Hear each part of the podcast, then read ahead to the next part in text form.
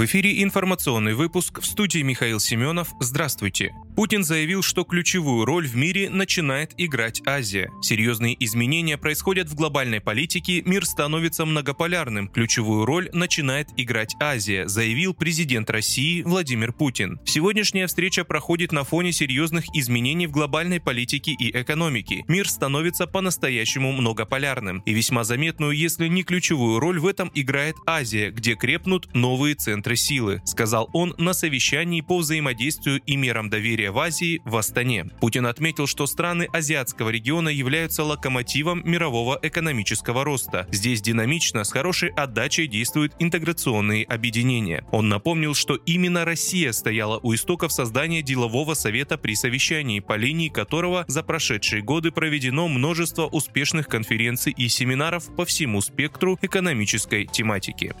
Глава Минфина США предложила установить предельную цену на нефть из России. Установление предельной цены на российскую нефть на отметке в районе 60 долларов за баррель позволит сократить доходы России от энергоносителей, но при этом обеспечит прибыльную добычу. Об этом заявила министр финансов США Джанет Йеллен на встрече Международного валютного фонда и Всемирного банка в Вашингтоне. По словам Йеллен, Россия в течение последних 5-7 лет была готова продавать нефть по средней цене в районе 60 долларов долларов за баррель. В последнее время российская нефть марки Urals недавно торговалась около 75 долларов за баррель, пишет Reuters. Так что, безусловно, цена в этих пределах была бы достаточной, чтобы считать, что Россия может с прибылью добывать и продавать нефть, сказала Елен.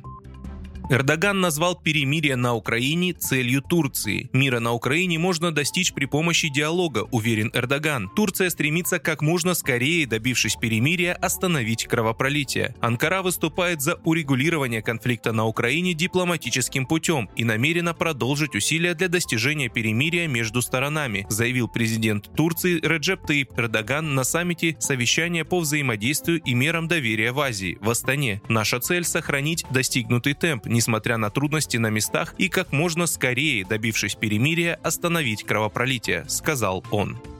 Почти все страны ЕС согласовали переход на оплату газа в рублях. Министр по энергетике и инфраструктуре Евразийской экономической комиссии Арзебек Кажошев заявил, что практически все страны Евразийского экономического союза согласовали переход на оплату газа в рублях. По его словам, Казахстан может также перейти на оплату энергоносителей в рублях в будущем. По взаиморасчетам по газу в рамках Евразийского союза некоторые страны договорились между собой оплачивать российский газ только в российских рублях. С этим согласны Россия, Белоруссия, Армения и Кыргызстан. Казахстан сейчас в этом направлении думает, сказал Арзебек Кажошев журналистам. Премьеры стран ЕС на саммите в киргизском городе Челпон-Ате в конце августа согласовали рекомендации по расширению расчетов в национальных валютах. Вы слушали информационный выпуск. Оставайтесь на справедливом радио.